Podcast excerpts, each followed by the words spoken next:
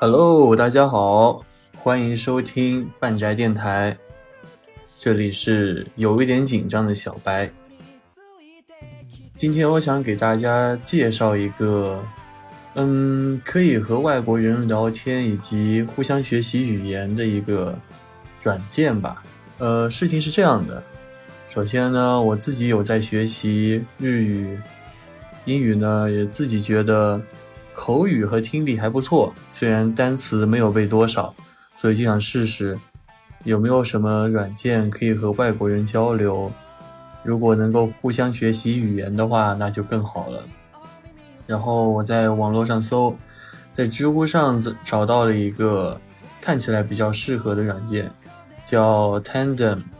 不过当时就看到有些评论说，在上面遇到了骗子，以及有的人好像不是来互相学习的。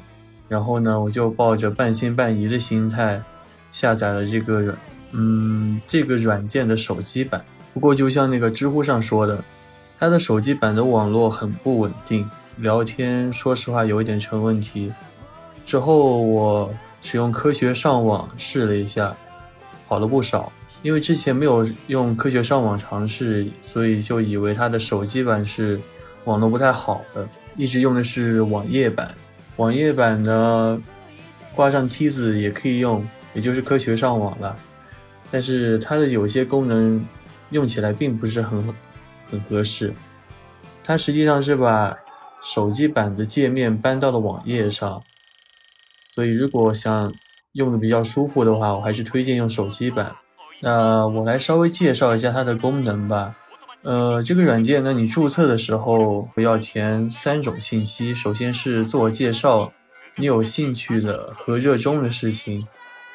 这里呢，我选的是用英文和日语写的游戏、电影、动漫和旅行。然后你还可以写你想要聊天的语伴是什么样的。当然，我写的也是喜欢动漫的人，想来中国旅行的人，最好是可以一起玩游戏的人。然后是学习目标，这些都写完之后，你可以设置自己的语言。语言的话，母语我选的是中文，然后还有个选项是，你可以流利的说的语言，还有正在学的语言。嗯，在正在学的语言里，你可以向别人展示你的语言水平，分初级、中级和高级。这个因为我现在用是网页版，所以不能看清楚它的含义。在手机版上有解释初级大概是什么样的。中级大概什么样的，高级大概是怎么样的，然后你在匹配，你在寻找和你聊天的人的时候，他会按你正在学的语言去给你找，比如说你要学日语，他会找一些母语是日语的，同时在学中文的。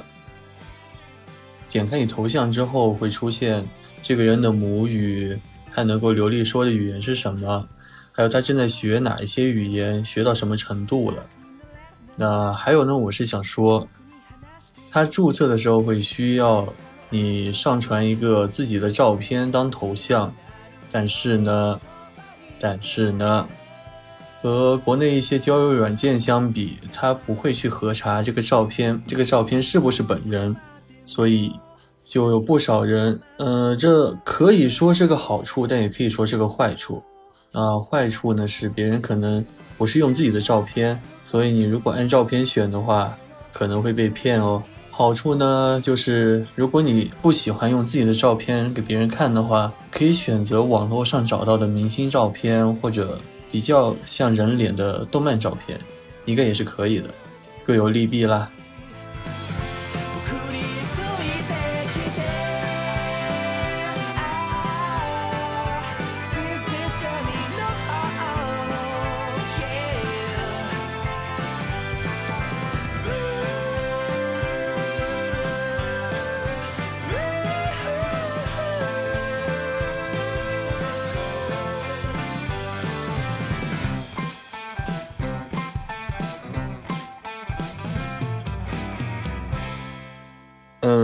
我想介绍一下这个手机版的页面。现在我打开手机版了，嗯，和常见的交友软件不太一样，它不是那种一个大照片左滑右滑之类的。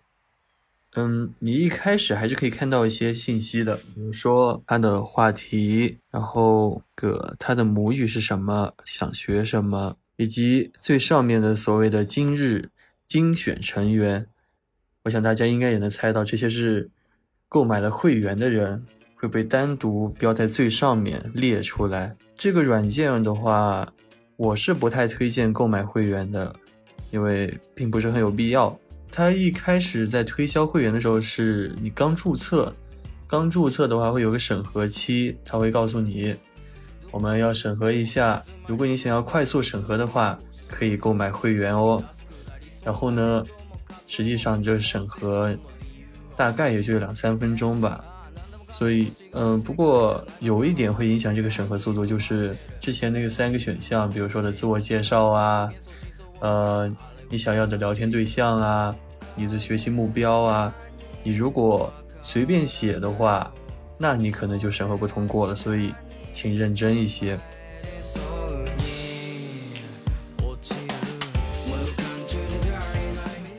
从拍照上就，我觉得这里就得正式一点。如果你别有用心的话，可能有的人就不会想和你聊天了。至少我是这样的。所以让你看起来正式一些，以及一定要持有善意。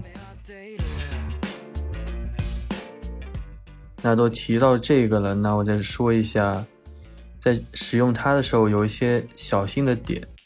如果你看到有一些人他的照片，嗯，看上去就有点不怀好意，比如说故意，呃，穿的比较暴露啊。或者他学的语言很多种，然后每一个都是初级，那他可能只是想要让更多人匹配到他，然后和他们聊点什么，所以小心哦！如果遇到这样的撒大网的人，小心小心！其实就在录音前不久，我就险些被一个人骗了。嗯，一开始呢还没发现。有什么可疑的？他用的是一个白人的头像，好像穿着什么海军军装吧，或者什么海员的那个服装。他和我聊的时候，一开始有一些着急，我本来以为是可能只是他的性格比较急，就他一开始给我打了招呼，然后立马就问我有没有空和他聊，什么时候有空，然后过了一会儿又问我。能不能帮他？是不是还在帮他的？这之间隔了八小时，正好是我睡醒，所以我猜他会不会是因为等了我八小时，所以更着急了。然后就在今天晚上九点左右吧，我回了他，就问他要干什么，然后他就说。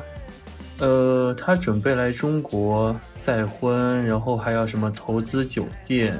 我一开始没有怀疑，说实话，如果一个对中国不了解的外国人现在来投资，可能也不是什么奇怪的事，以及再婚什么的。然后他又说，他听说中国的女性很诚实，很好，然后想问我有没有给他介绍的一些交友 APP，帮他找老婆。就我还挺诧异的，因为我觉得。那再怎么着也不应该用 A P P 找老婆，不过也没怀疑。然后啊，这个时候就有点露出狐狸尾巴。他就单独问我，用陌陌是不是很合适？然后我给他解释了这个陌陌，我并不建议他用陌陌来找老婆。然后给他解释了一下为什么用的是那个词。我想大家也知道陌陌和什么词有关，对吧？然后呢，呃。他还是要坚持用。我一开始以为是我解释错了，然后又找翻译软件翻译过去英语，又翻译回来，感觉意思差不多吧。告诉他，他还是要用陌陌。那好吧，那你就用吧。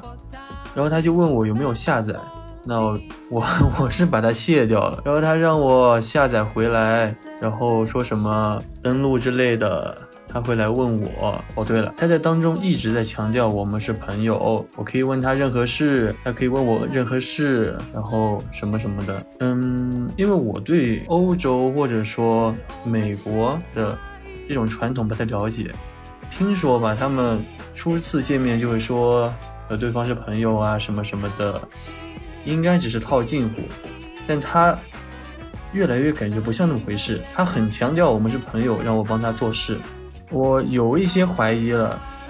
但是，他做的事也越来越可疑。他说让我下载陌陌帮他，然后又让我加他的微信，说什么加了呢可以教我一些日常的英语。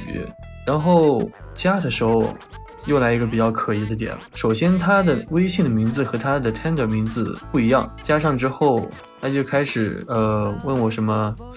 哦，他先让我把那个登录的界面给他解释一下，应该是这个意思吧。我一开始是以为这样，然后我把那个界面发过去，告诉他点这儿点那儿可以注册，然后他就告诉我说他现在在海上用的是电脑，让我帮他注册一个。可是我注册的话是得用手机号的，然后我用翻译软件翻译了一遍，告诉他注册这个的话是要用我的手机号的，这样不行。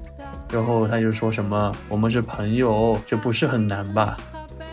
啊，那到这儿我就完全肯定了，这家伙即便不是骗子，也没有必要再继续聊下去了。然后就把他拉黑举报了。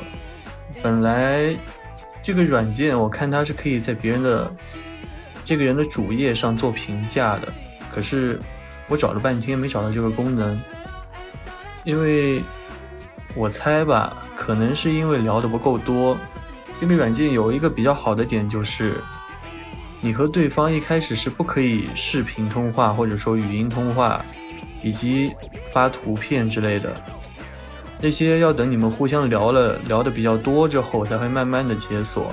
可能那个评价功能是聊多几次之后才会有的吧。那可能是没这机会了。希望别人不要再被他骗到啊！说完了骗子，还是来说说一些可爱的人吧。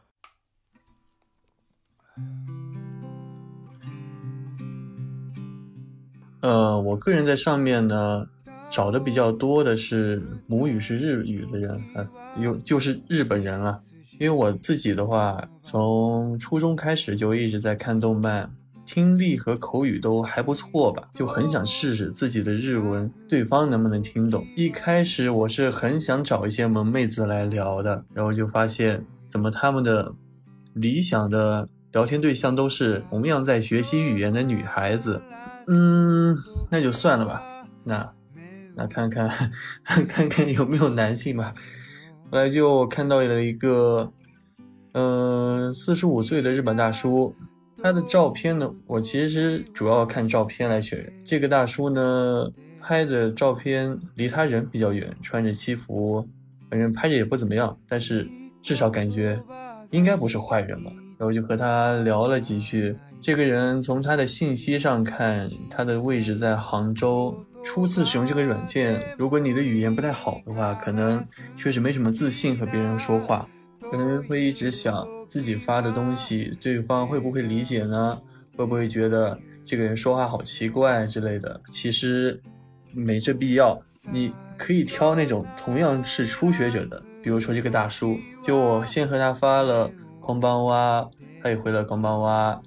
然后就看他的信息里，他发起的话题是，哦，他的学习目标是想在中国看中文的电影。然后就问他，你不是喜欢中国的电影呀？比如说什么呢？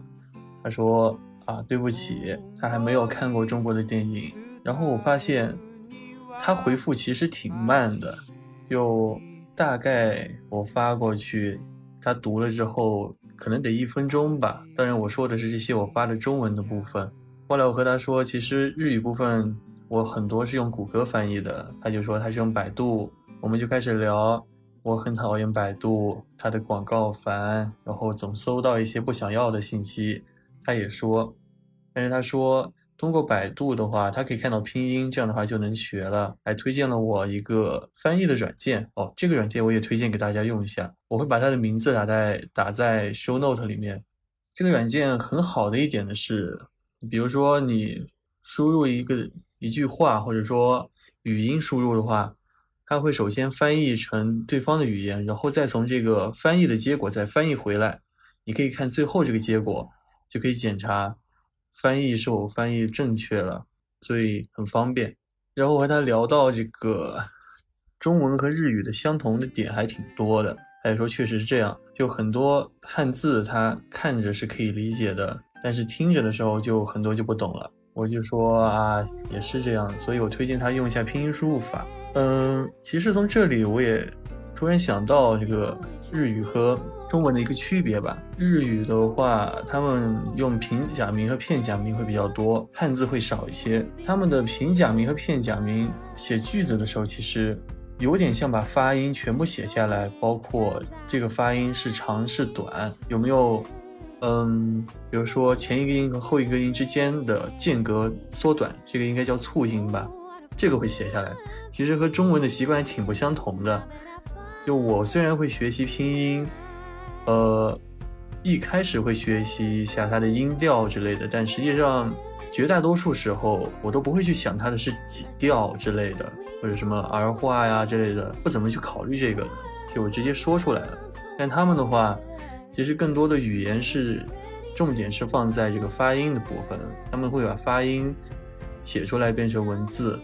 哦，说到相同点，可能有的人没有去过日本或者说学过日语吧。其实，呃，我们的这个白话文之中是有很多从日语中借鉴过来的词的，尤其是社会学科或者说科学这类很多的名词都是从呃日文中的那个汉字词汇。直接拿过来用，汉字是基本相同的，只是读音不一样。比如说理解、武器，还有什么什么化，就那个化学的化，什么少子化、成人哦，还有什么像成人像、幼儿像，这些很多是从日语那边过来的。所以其实双方互相学的话，至少看上去好像是比较容易的。还有一点就是，我不建议大家把这个当做学习的主要手段，因为。如果你是为了考什么考试的话，它的学习效率其实挺低的。你与其用它，实际上更重要的是老老实实背单词、做题之类的，这样会来得更快一些。不过，嗯，从另一方面来说，使用这个的效率也高，因为当对方用他的母语给你回答的时候，你可以立马知道这样的问题或者说日常对话究竟是怎么说的，因为你也知道。教科书里学的和日常用语，实际上很多时候是差别挺大的。你很容易说话就说的语气太重，或者说用那个太庄重的词，会吓到别人。其实这一点是挺好的。那还有就是呢，呃，我猜吧，只是以目前的经验来看，首先你和对方聊天，这个过程是比较缓慢的，对方也要思考一下你能够理解的语句。发给你，以及你发给他的中文的，他得拿去翻译一下，不太可能会发的很快，而且也有可能是有的人性子比较急吧。但我还是推荐，如果那种性子太急的，发的很快的，要求很多的，让你加微信的，就要小心了，很可能是骗子。嗯，还有就是，呃，如果你给有一些人打了招呼，但很久没回复，也不要太灰心。因为这个东西，对方很可能不是当做社交软件来用的，就不会像 QQ、微信那样每天都看，他可能会每周看个一次，甚至每个月看个一次，所以你可以耐心等待，以及他可能有时差之类的，所以不要着急。以及如果确实是没有回复的话，和别人聊就行了。还有呢，就是和这些人聊，呃，至少我目前为止的话。还没有聊得很深入的，你就当做是一期一会，偶尔聊一聊就好了，不用太期待要成为朋友什么的，这个有一点太早了。如果对方涉及到问你，比如说你的家庭住址啊、你的工作啊之类的私人信息的时候，你可以完全不用回答，或者告诉他这是隐私。嗯，当然之前我和这个大叔聊的时候，就可能问了一个他觉得不想回答的问题吧，问他为什么想来中国呀？是因为工作吗？他也就没有回答，直接跳过了。当然，你如果遇到这样的问题，也可以直接跳过。对方有可能只是找不到话题，想用这个问一下。你不想回答的话，就不回答，然后继续聊别的也就行了。双方都懂。就目前来看的话，和同性聊可能会比较方便一些。异性的话。至少我是没有成功呀。我打了招呼的异性都没有回复我。还有就是太积极的也要小心，也要小心呀。所以还是日本大叔比较靠谱。最近《沙丘》也上映了，我准备下星期找个时间去看看。听说还挺棒的，到时候说不定会出一期节目来谈谈它。那么今天就先到这儿了，谢谢大家收听，下次再见，拜拜。こんな日常平和と見間違うランブリンコースター揺さぶられながら見失えないものはなんだ平等性形式の概念に飲まれて心までがまるでエトセトラ大嫌い大好きちゃんと喋らなきゃ人形とさして変わらないしああ良い街を行く人だけ